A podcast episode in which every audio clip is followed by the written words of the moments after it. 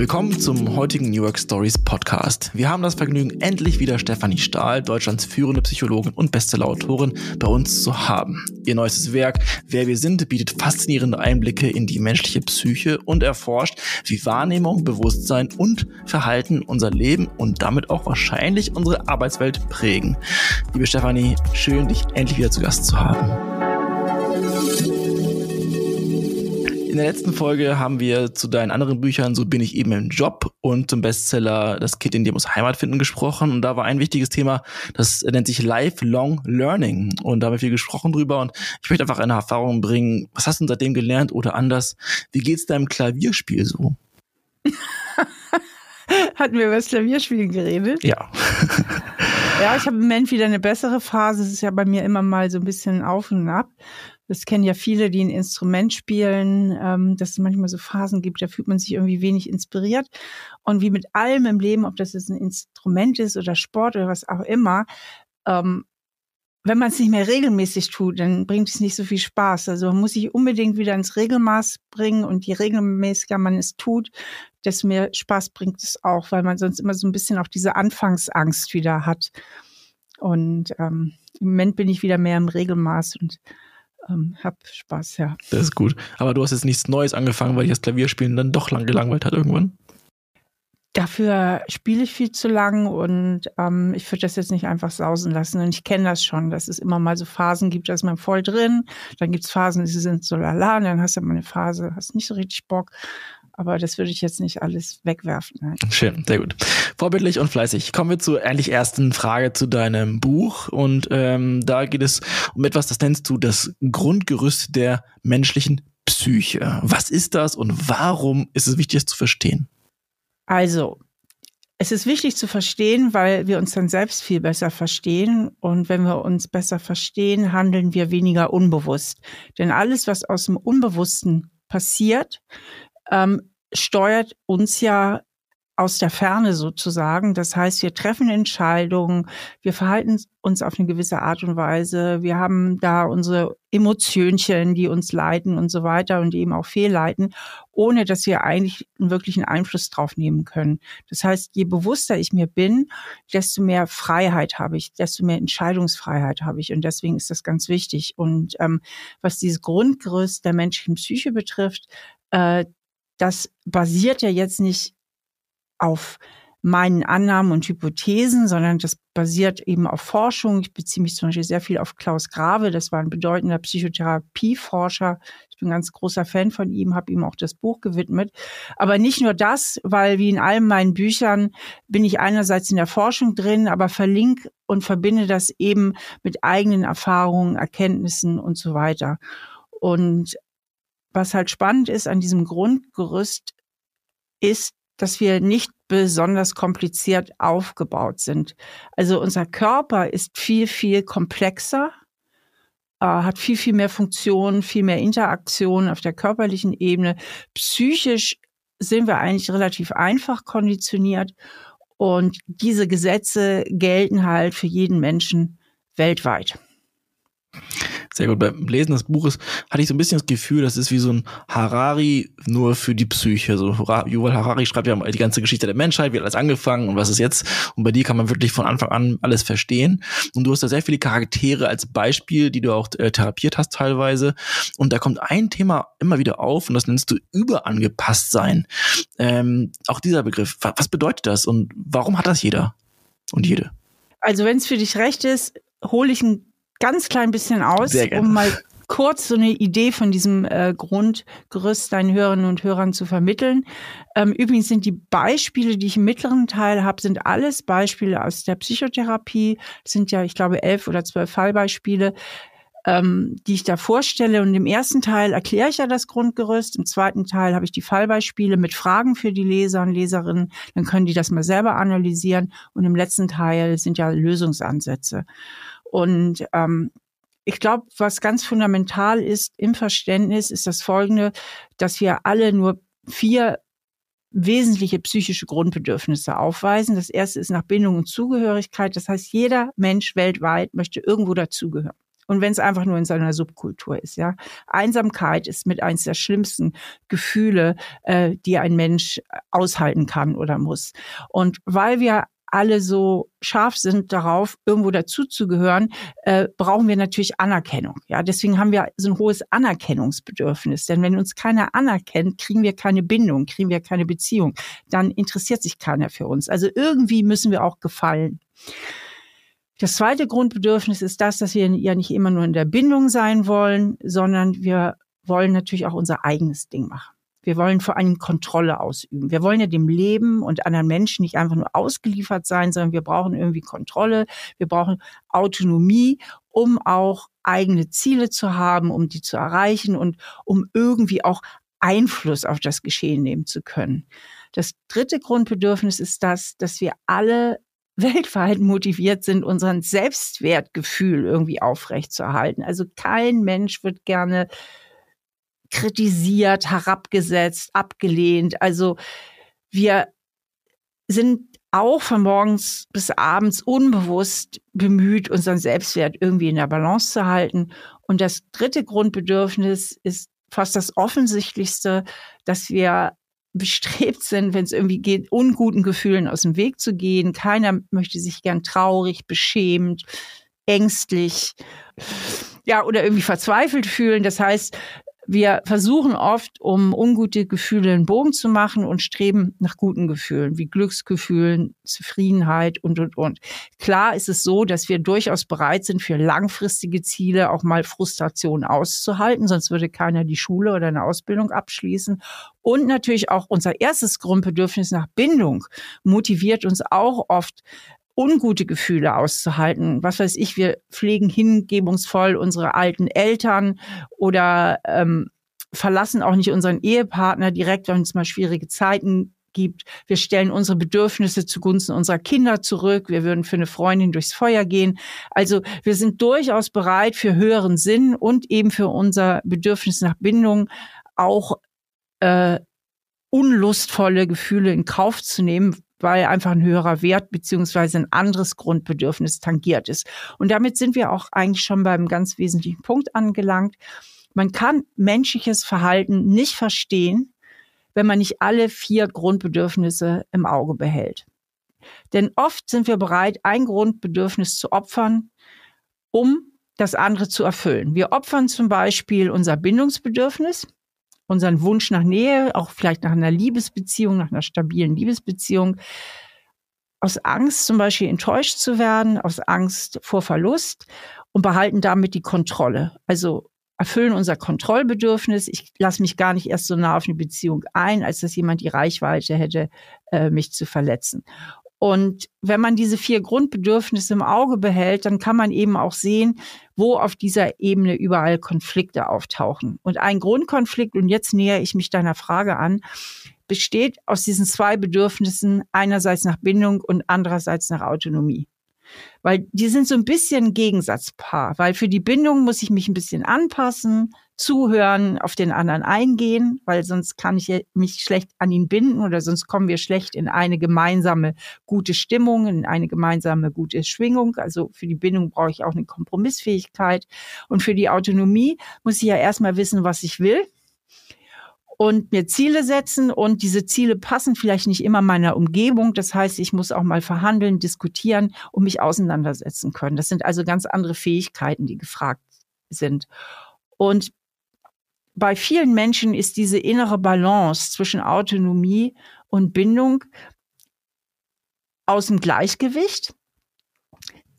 Wenn sie im Gleichgewicht ist, kann ich beides. Dann kann ich sowohl mich anpassen als auch mich selbst behaupten. Und das ist ideal zur Gestaltung von Beziehungen. Wenn ich beides kann und mich freiwillig entscheiden kann, wo passe ich mich an und wo sage ich, nö, jetzt mache ich hier mal mein eigenes Ding, ob dir das jetzt passt oder nicht, oder ich diskutiere jetzt mit dir. Also wenn ich beides kann, dann bin ich gut in der Balance. Aber bei vielen Menschen ist diese Balance gestört und die zum Beispiel sehr auf Seiten der Bindung sind. Das ja alles, was mit der Kindheit und ihren Prägungen zusammen. Das sind Menschen, für die Bindung auf jeden Fall Sicherheit bedeutet. Und sie tun ganz viel dafür, um nicht abgelehnt zu werden. Darum geht es. Ich will nicht kritisiert werden. Ich will nicht abgelehnt werden. Und was mache ich dann? Ich versuche, die Erwartungen meiner Mitmenschen zu erfüllen. Ich versuche mich so zu verhalten, dass ich angenommen werde, dass ich dazugehören darf. Ähm, und dann ist meine innere Balance eben zugunsten der Bindung aus dem Gleichgewicht und ich bin eigentlich überangepasst, weil ich viel mehr gucke, was willst du, wie kann ich deine Erwartungen erfüllen, aus dieser tiefen Angst vor Ablehnung, Kritik und Versagen und guck zu wenig, was will ich, ähm, was sind eigentlich meine Bedürfnisse. Und das fängt ja schon in der Kindheit an. Das heißt, die Menschen hatten oft Eltern, die irgendwie überfordert waren, sich gut genug auf ihr Kind einzustellen und wenn das den Eltern nicht gelingt, dann stellt sich das Kind eben auf die Eltern ein und zwar über die Maßen und lernt schon ganz früh zu gucken, wie ist Mama drauf, wie ist Papa drauf, was muss ich tun, damit die mich lieb haben oder zumindest ähm, nicht böse mit mir sind. Das heißt, es sind oft sehr lang geübte Verhaltensmuster. Also was sich jetzt natürlich viele Menschen fragen, wie ist denn das Gegenteil? Also das der Fall, wenn das Bedürfnis gegenüber der Autonomie gestört ist. Ja, beziehungsweise diese innere Balance zugunsten der Autonomie ebenso aus dem Gleichgewicht ist. Das sind eben nicht die überangepassten, das sind eher die überabgegrenzten. Ähm, das heißt, im Grunde ihres Herzens wollen sie auch Erwartungen erfüllen oder denken, sie müssten sie erfüllen, um gemocht zu werden. Aber sie haben irgendwann für sich mal unbewusst die Entscheidung getroffen, scheiß muss ich. Das sind oft diejenigen, die hören, was ist die Erwartung und dann so einen reflexartigen Widerstand verspüren und eigentlich immer eher dagegen anhandeln. Also die sind sehr auf sich bezogen. Für die bedeutet Sicherheit nicht jemand ist bei mir, wie die Bindungsmenschen. Für die bedeutet Sicherheit, am besten verlasse ich mich nur auf mich selbst. Und die machen dann zu stur ihr eigenes Ding. Die sind zu sehr für sich, die sind überautonom und das ist natürlich auch schwierig, ähm, weil die sich A, nie wirklich auf nahe Beziehungen ein, also wirklich nah. Natürlich haben die Beziehungen, die können auch heiraten, alles, aber sie bleiben irgendwie so restautonom. Also so richtig öffnen tun sie sich nicht, so richtig einlassen tun sie sich nicht. Und die machen ziemlich stur ihr eigenes Ding. Und das hat natürlich auch Implikationen für die Beziehung. Dann bauen wir mal die Brücke zur Arbeitswelt nochmal konkreter. Da gibt es ja verschiedene Fälle, wie wir gerade gesagt haben. Ich glaube, es waren zwölf Fälle, die du angesprochen hast. Ähm, ich glaube, Nummer, Fall Nummer zwei war eine Frau, die äh, sehr von sich selbst gesagt hat, dass sie den Job sofort kündigt, wenn es gerade mal nicht so glatt läuft. Also irgendwie nach ein paar Monaten schon, ich glaube, Social Workerin war das gewesen. Kannst du mal den Fall ein bisschen erklären, erläutern, was ist da vielleicht passiert und vielleicht das Thema Schattenkind einleiten? Ähm, ja, die ähm die hatte halt ein Problem mit ihrem Selbstwertgefühl, drittes Grundbedürfnis. Und dieses Selbstwertgefühl ist natürlich wahnsinnig eng verflochten mit Bindung und Autonomie.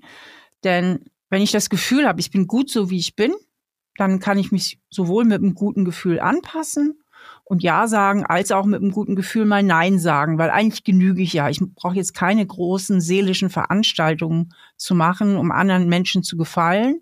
Oder oder zu sagen, pass mal auf, ihr könnt mich mal alle, ich mache sowieso mein Ding und wenn ich euch schon nicht gefalle, mache ich sowieso gleich mein eigenes Ding. Das wäre dann eben die autonome Seite. Und die Frau hatte halt das Problem, ähm, weißt du noch, wie sie hieß? Nee. Ich auch nicht. Mit ich nenne sie jetzt mal Nadine. Ich nenne sie jetzt einfach mal Nadine. War doch eh anonymisiert.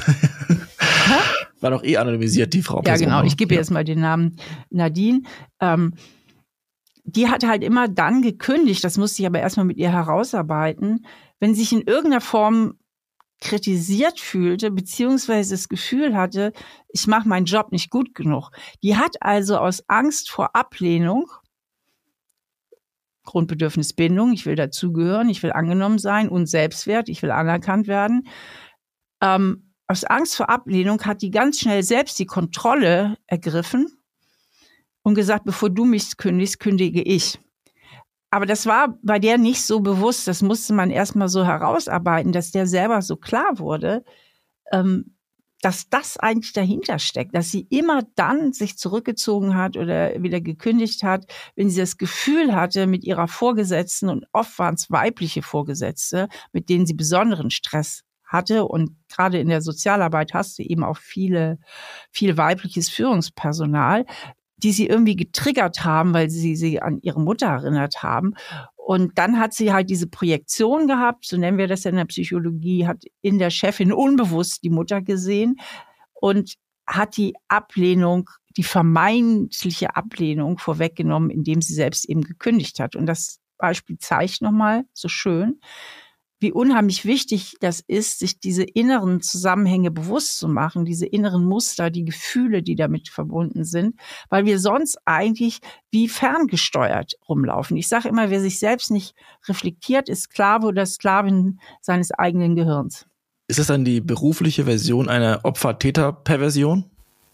So gesehen ja. So gesehen ja, weil die Frau, die Nadine, wähnt sich, wähnt sich als zukünftiges Opfer. Ihr wird gekündigt, sie wird verletzt und wird dann in Anführungsstrichen zur Täterin, indem sie selber kündigt. Und jeder, der Arbeitnehmer oder Arbeitnehmerin ist, weiß, äh, es ist unangenehm, gute Arbeitskräfte zu verlieren. Und dadurch ähm, fügt sie eigentlich selbst die Ablehnung jemand anderen hinzu, die sie selbst nicht verspüren will. Und das haben wir ständig in allen möglichen Beziehungen. Auch es gibt ja nicht wenig Menschen, die unter Bindungsangst leiden. Im tiefsten Inneren haben sie das Gefühl, so wie ich bin, genüge ich nicht, beziehungsweise um zu genügen, muss ich mich über die Maßen anpassen. Ich muss Erwartungen erfüllen, habe ich keinen Bock drauf. Dann kommen diese enge Gefühle, dann gehen die, plötzlich die Liebesgefühle weg und sie trennen sich. Das heißt, im Kern haben sie selber Angst vor Ablehnung und Enttäuschung. Und was tun sie? Sie lehnen ab, den anderen und enttäuschen den anderen. Das ist ein Mechanismus, den wir sehr häufig in der Psychologie beobachten können. Und in diesem Fall und in vielen anderen Fällen spielen die Eltern eine ganz, ganz wichtige Rolle. Und ich bin jetzt frisch gebackener Vater, drei Monate altes Kind und denke beim Hören des Buches immer nur, ach du meine Güte, ich verkoxe mein Kind auf jeden Fall. Muss das passieren oder gibt es da auch Wege für Eltern zu sagen, hey, das kriegt ihr schon hin? Eigentlich ist es überhaupt nicht so schwer. Also wenn du dein Kind liebst, dann hast du irgendwie schon 80 Prozent richtig gemacht bis 90 Prozent. Das Wichtigste ist, das Kind fühlt sich geliebt. Das ist das Allerwichtigste. Es ist einfach ein großes Glück, ein geliebtes Kind zu sein. Wenn man ein geliebtes Kind ist, dann wird man auch umsorgt. Die ersten zwei Lebensjahre sind sehr wichtig, äh, dass die Eltern tatsächlich auch verfügbar sind. Also das elterliche Einfühlungsvermögen und die elterliche Verfügbarkeit, das sind eigentlich die Hauptkriterien, vor allen Dingen in den ersten Lebensjahren. Also wenn ihr es euch irgendwie leisten könnt, gebt das Kind nicht so früh in die Kita, sondern lasst es erstmal bei euch, damit es ein gutes Sicherheitsgefühl entwickelt, ein gutes Gefühl von Geborgenheit. Und ähm, also Kind lieben, sich ganz gut einfühlen können in die Gefühle des Kindes bedeutet natürlich häufig auch, ich habe einen ganz guten Kontakt zu meinen eigenen Gefühlen.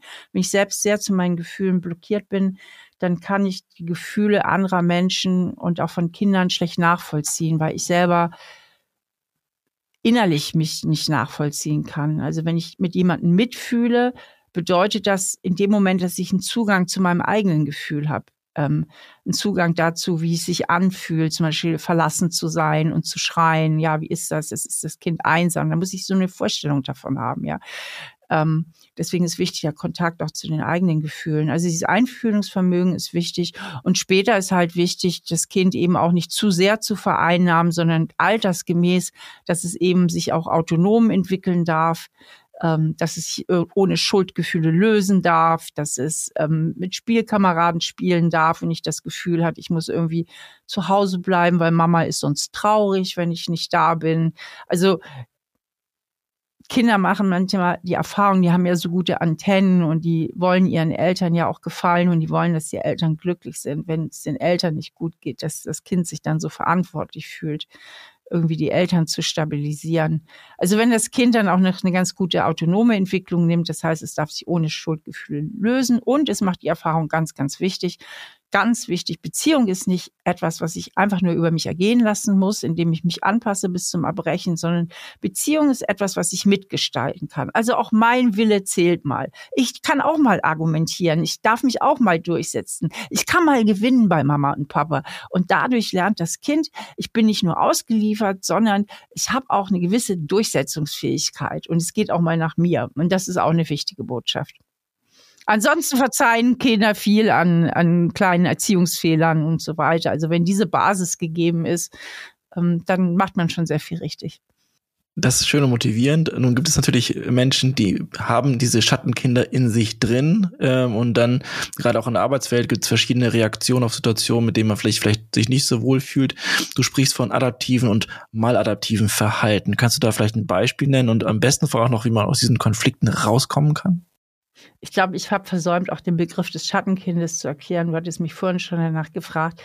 das innere Kind ist ja ein psychologisches Konzept und das heißt einfach nur, dass wir ganz, ganz viel Prägungen in der Kindheit bekommen, nach denen sich unser Gehirn formatiert. Da verknüpfen sich ganz viele Synapsen und mit diesem Gehirn werden wir groß und ganz oft handeln wir eben mit diesem Gehirn, wenn wir es nicht reflektieren, wenn wir unsere Prägung nicht reflektieren.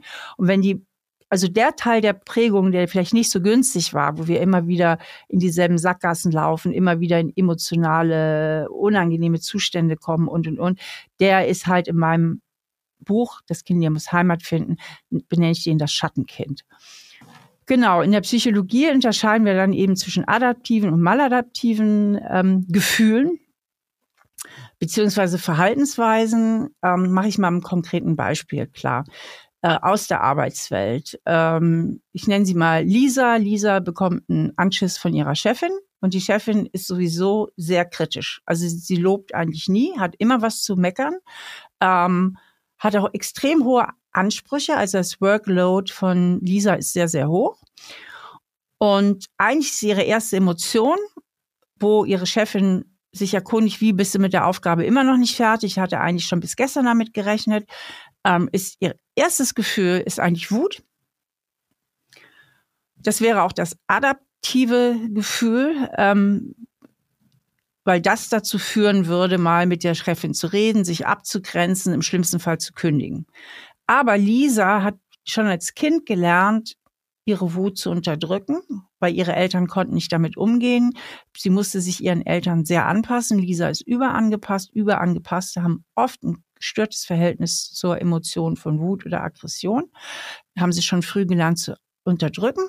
Und sie unterdrückt dieses Wutgefühl, das eigentlich gesund und adaptiv gewesen wäre, und ersetzt es durch Trauer. Sie wird traurig. Es ist ein Mechanismus, den wir häufig äh, beobachten können. Und aus der Trauer, die richtet sich ja mehr gegen sie selbst, gegen Lisa selbst, passiert maladaptives Verhalten, also nicht der Situation angemessen. Äh, Lisa versagt in ihrem Schattenkind und denkt mal wieder, ich weiß, ich genüge nicht, bin ich gut genug, ich schaffe das nicht. Also übernimmt die Verantwortung für diese schwierige Beziehung zu ihrer Chefin, indem sie sich selbst dafür verantwortlich macht, indem sie sich einredet, sie würde nicht genügen, äh, äh, sie wäre nicht gut genug. Das macht eben die Trauer. Sie strengt sich daraufhin noch mehr an, immer mehr, bis sie irgendwann im Burnout landet hätte sie das adaptive erste, auch primäre Gefühl, was zuerst da war, die Wut zugelassen, dann ist natürlich wichtig, dass sie nicht in dem Moment einen Tobsuchtsanfall bekommt, sondern sich wirklich gute Strategien zurechtlegt, wie sie sich gesünder abgrenzen kann. Und wie sie mit der Chefin mal ein Gespräch führt, auch klarere Linien von sich aussetzt. Und wie gesagt, gegebenenfalls, wenn sie sagt, mit der ist überhaupt kein Auskommen, hier werde ich nicht glücklich, ähm, eben auch die Arbeitsstelle wechselt. Ganz wichtiger Disclaimer, normalerweise mache ich den Podcast ja mit Lisa Nölting zusammen, die ist heute nicht dabei, weil sie im Urlaub ist. Diese Lisa war nicht gemeint, das war ein reiner Zufall okay. mit dem Namen. Äh, du sprichst gerade von Wut. Es gibt ein Buch, was auch ähm, ein Bestseller ähm, ist, äh, du musst nicht von allen gemocht werden. Ich weiß nicht, ob du es gelesen hast. Ja. Da steht ein Thema drin, Wut ist eine Entscheidung. Also wir entscheiden uns, wütend zu sein, als Rechtfertigung dafür, andere mal zurechtzuweisen, wenn ich mich richtig erinnere. Siehst du das auch so? Oh, das ist sehr, sehr anspruchsvoll, die Frage. Ähm, Wut ist ja erstmal ein Gefühl. Wut ist ja erstmal ein Gefühl, was uns wie alle Gefühle erstmal einfach so überfällt.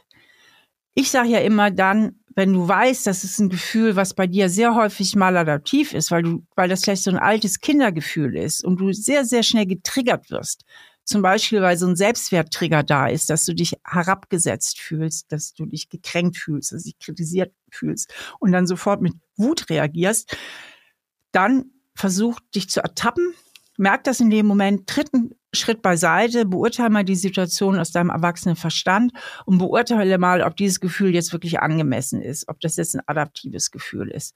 Ähm, weil es geht natürlich auch an, umgekehrt. Also Lisa hat ja Gefühle der Wut, die adaptiv gewesen wären, durch ein Gefühl maladaptiv ist der Trauer ersetzt. Aber viele praktizieren es auch umgekehrt. Sie können Trauer nicht aushalten, tut zu sehr weh. Stattdessen werden sie wütend. Dann kann das auch ziemlich maladaptiv sein. Und ähm, deswegen ist immer wichtig zu gucken, woher kommen meine Gefühle und wie kann ich sie regulieren. Und wenn Wut eine reine Entscheidung ist, dann kommen wir natürlich schon in, in den Bereich, im Grunde in den, in den Bereich der, der Achtsamkeit, der, ähm, äh, der fernöstlichen Psychologie oder Philosophie zu sagen, ja, alles sind Gedanken und es kommt immer auf deine innere Haltung an. Und wenn du dein Ego in den Griff kriegst und dieses Ego eben nicht mehr so eine große Rolle spielt, äh, dann kannst du viel, viel gelassener auf alles Mögliche reagieren.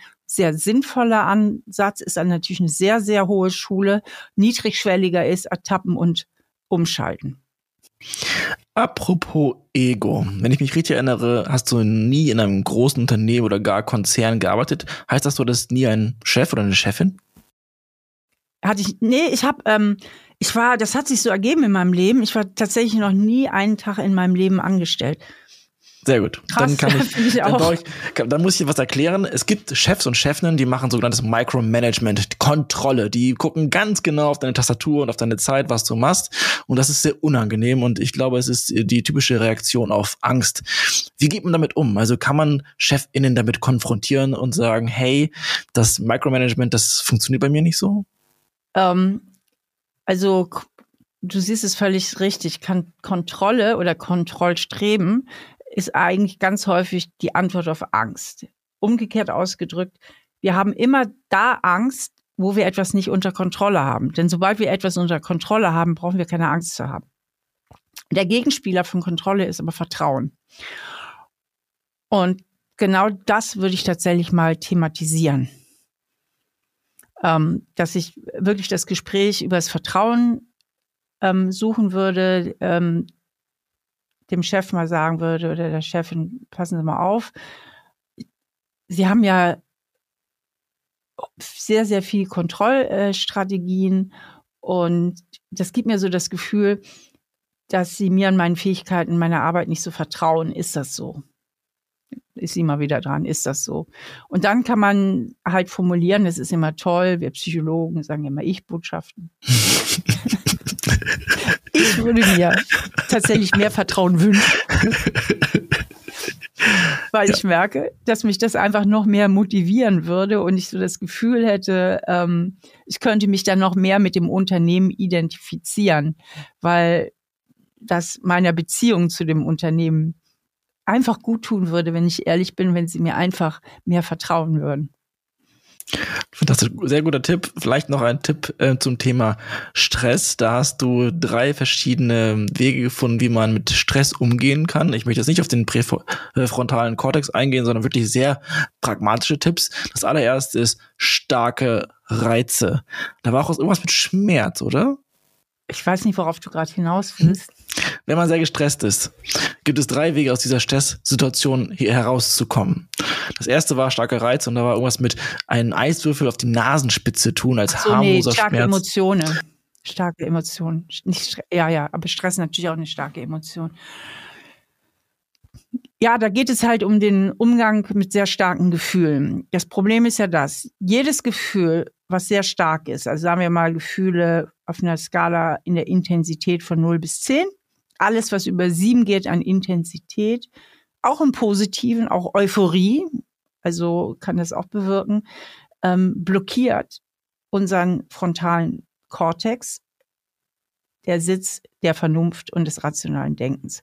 Das heißt, starke Gefühle machen meistens nicht so gute Handlungsvorschläge, weil jedes Gefühl hat ja auch immer einen Handlungsvorschlag. Und können natürlich sehr belastend sein, vor allen Dingen, wenn sie als sehr negativ empfunden werden, wie starke Angst oder, oder äh, Verzweiflung oder was auch immer. Und tatsächlich ist es so, wenn man merkt, man ist gerade sehr stark auch getriggert und vielleicht voll in seinem Schattenkind drin ich rede jetzt nicht, äh, ich höre gerade, mein Ehemann ist gestorben beim Autounfall. Davon rede ich jetzt nicht, von solchen Situationen, wo eine, eine, eine totale Trauer auch mehr als angemessen ist, sondern ich rede jetzt von Situationen, von denen ich selber weiß und die ja auch gerne mal im Job auftauchen. Ich bin jetzt viel zu stark getriggert. Also mein Chef macht eine kleine Bemerkung und ich gehe sofort hoch innerlich, ja, und fühle mich so verletzt und so gekränkt und würde dem am liebsten direkt einen in die Fresse hauen. Ähm, dann ist das Gefühl zu stark und dann hilft eigentlich nur so richtig Ablenkung. Was lachst du? Zum Glück hast du nie einen Chef gehabt. Nein, äh, wie schön. Nee, ich, ich rede jetzt nicht von mir. Ich, ich mache jetzt nur so ein Beispiel auf. Ähm, dann hilft im Grunde nur Ablenkung. Ähm, und Ablenkung kann eben auf verschiedenen Wegen erfolgen, auch ganz gut durch physische Reize, zum Beispiel einen halben Liter Wasser am Stück trinken, starke Chilischote beißen, sich mit Eiswürfeln reiben, krasse Liegestütz machen. Ähm, Ablenkung kann aber auch sein, einfach mal kurz im Handy zu daddeln, irgendwie ein Konzentrationsspiel oder so, also dass man einfach mal rausgeht, weil Gefühle legen sich ja in der Regel auch schnell. Äh, nicht ratsam ist es, aus der starken Emotion heraus direkt zu handeln, sondern dass man erstmal ähm, ja so, so einen Unterbrecher macht. Und das effektivste Mittel, um aus dem starken Gefühl auszusteigen, ist tatsächlich Ablenkung. Das kennt jeder. Also ich kenne das zum Beispiel, was weiß ich, ich habe aus irgendeinem Grund Stress, vielleicht habe ich mich sogar ziemlich geärgert oder bin irgendwo ganz doll enttäuscht. Jetzt muss ich aber zum Beispiel einen Podcast machen. Ich kann mich diesem Gefühl jetzt nicht weiter hingeben. Ich muss jetzt einfach mal ein Beispiel im Podcast funktionieren. Und nach dem Podcast geht es mir auf jeden Fall besser. Das Gefühl hat sich beruhigt. Und ich denke, jeder kennt solche Situationen, wo er einfach, auch weil er manchmal einfach nur genötigt ist, äh, woanders zu sein, sich worauf anders zu konzentrieren, dass man danach schon Abstand zu dem Gefühl gewonnen hat. Und mit diesem Abstand kann man wesentlich sinnvoller reagieren und handeln als in der akuten Situation. Sehr wertvoller Tipp. Ähm, wir haben auch das Gefühl, dass die Arbeitswelt immer stressiger und schnelllebiger wird. Äh, deswegen also gerne mal ablenken. Das ist auch okay.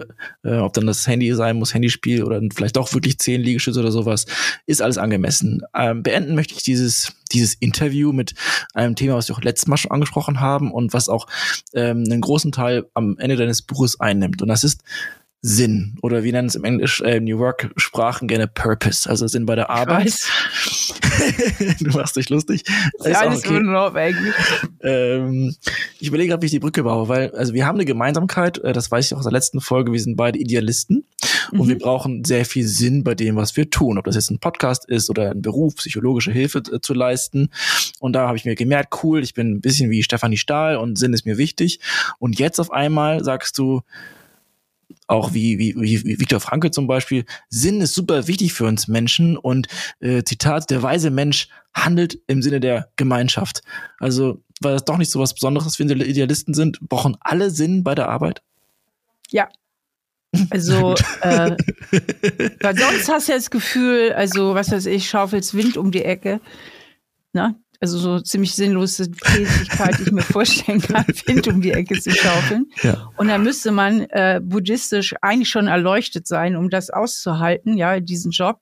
Das heißt, jeder Mensch strebt natürlich irgendwo nach Sinn und dass das, was er macht, auch einen gewissen Sinn erfüllt. Und darüber kann man ja auch eine gute Haltung zu der Arbeit gewinnen. Also auch wenn man das Gefühl hat, meine Arbeit macht jetzt nicht so viel Sinn, sich eben zu überlegen, welchen Sinn macht es eben doch und anstatt dagegen zu sein, also innerlich im Widerstand, zu sagen, ich mache diese Aufgabe jetzt mit Hingabe, ja? Und ich sehe jetzt meinen Sinn darin, mich wirklich auf diese Aufgabe zu konzentrieren und ähm, sie ernst zu nehmen und sie so gut wie möglich zu machen. Und damit kann man selbst bei relativ banalen Tätigkeiten oder selbst äh, oder damit kann man selbst banalen Tätigkeiten oder die man selbst irgendwie als sinnlos empfindet, Sinn abgewinnen. Oder man verändert die Bedingungen. Oder man übertreibt es und geht all in und leistet einen Dienst der Gemeinschaft und gründet ein Non-Profit-Unternehmen zum Klimaschutz. Ja, das muss ja nicht übertrieben sein, sondern das ist nochmal eine andere Han Herangehensweise. Ich, ich meine nur eben, jeder braucht so das Gefühl, dass das, was er tut, sinnvoll ist. Also wir Menschen streben extrem nach Sinn. Und also das Erleben von Sinnlosigkeit ist ja auch der Kern einer Depression. Mhm, mh. Ne? Also und Re Depression kann man auch immer als eine Form der Resignation bezeichnen, ja, dass man dieses Gefühl, egal was ich tue, es ist sowieso sinnlos und meine Stimmung wird nicht besser. Also Sinnlosigkeit ist ähm, ist eine große Belastung, wenn wir das Gefühl haben, was ich mache, ist sinnlos. Und das haben wir dann ja auch oft oft in Situationen, wo wir das Gefühl haben, egal was ich mache, ich erreiche mein Ziel nicht. Es wird einfach nicht besser. Deswegen hat man ja auch in sozialen Berufen eine gewisse Burnout-Rate, ne? wenn sich so Menschen in sozialen Berufen so bemühen und, und, und. Aber letztlich haben sie, wenn sie dann so das Gefühl haben, meine Bemühungen laufen alle ins Leere, ich kann nichts Richtiges bewirken, dann kann sich eben auch ein Burnout einstellen. Und wie können wir das positiv formulieren? Wie meinst du jetzt positiv formulieren? Naja, ich würde ungern diese wundervolle äh, Folge mit einer Gefahr des Burnouts beenden, sondern vielleicht, dass wir das in der Hand haben und darauf ah, reagieren okay. können und selbstwirksam damit umgehen können. Ja. Aber das Gute ist ja, dass wir Menschen eben einfach auch sehr viele Entscheidungsfreiheiten haben. Und ich bin ja eine ganz große Freundin der Früherkennung sozusagen. Das heißt, je besser ich im Kontakt mit meinen Gefühlen bin, also je genauer ich mich selbst wahrnehme, heute spricht man ja auch gern von Achtsamkeit, ähm, aber es geht einfach ja letztlich um die Selbstwahrnehmung, dass man sich selber spürt, desto schneller merke ich ja auch, wenn ich so das Gefühl habe, oder dass ich so das Gefühl habe, irgendwie fühlt sich das hier alles, was ich tue, nicht mehr gut an. Und ähm, dann haben wir eben doch viel mehr Wahlfreiheiten oft, als wir persönlich denken, diese Situation entweder im Binnenraum zu verändern. Das heißt, ich mache dieselbe Arbeit, aber ich gehe sie anders an. Ich verändere meine innere Haltung, meine innere Einstellung zu der Arbeit oder eben auch äußere Situationen zu beeinflussen und zu verändern. Und je genauer wir diese Zusammenhänge zu unseren psychologischen Grundbedürfnissen kennen und wie wir auch ticken,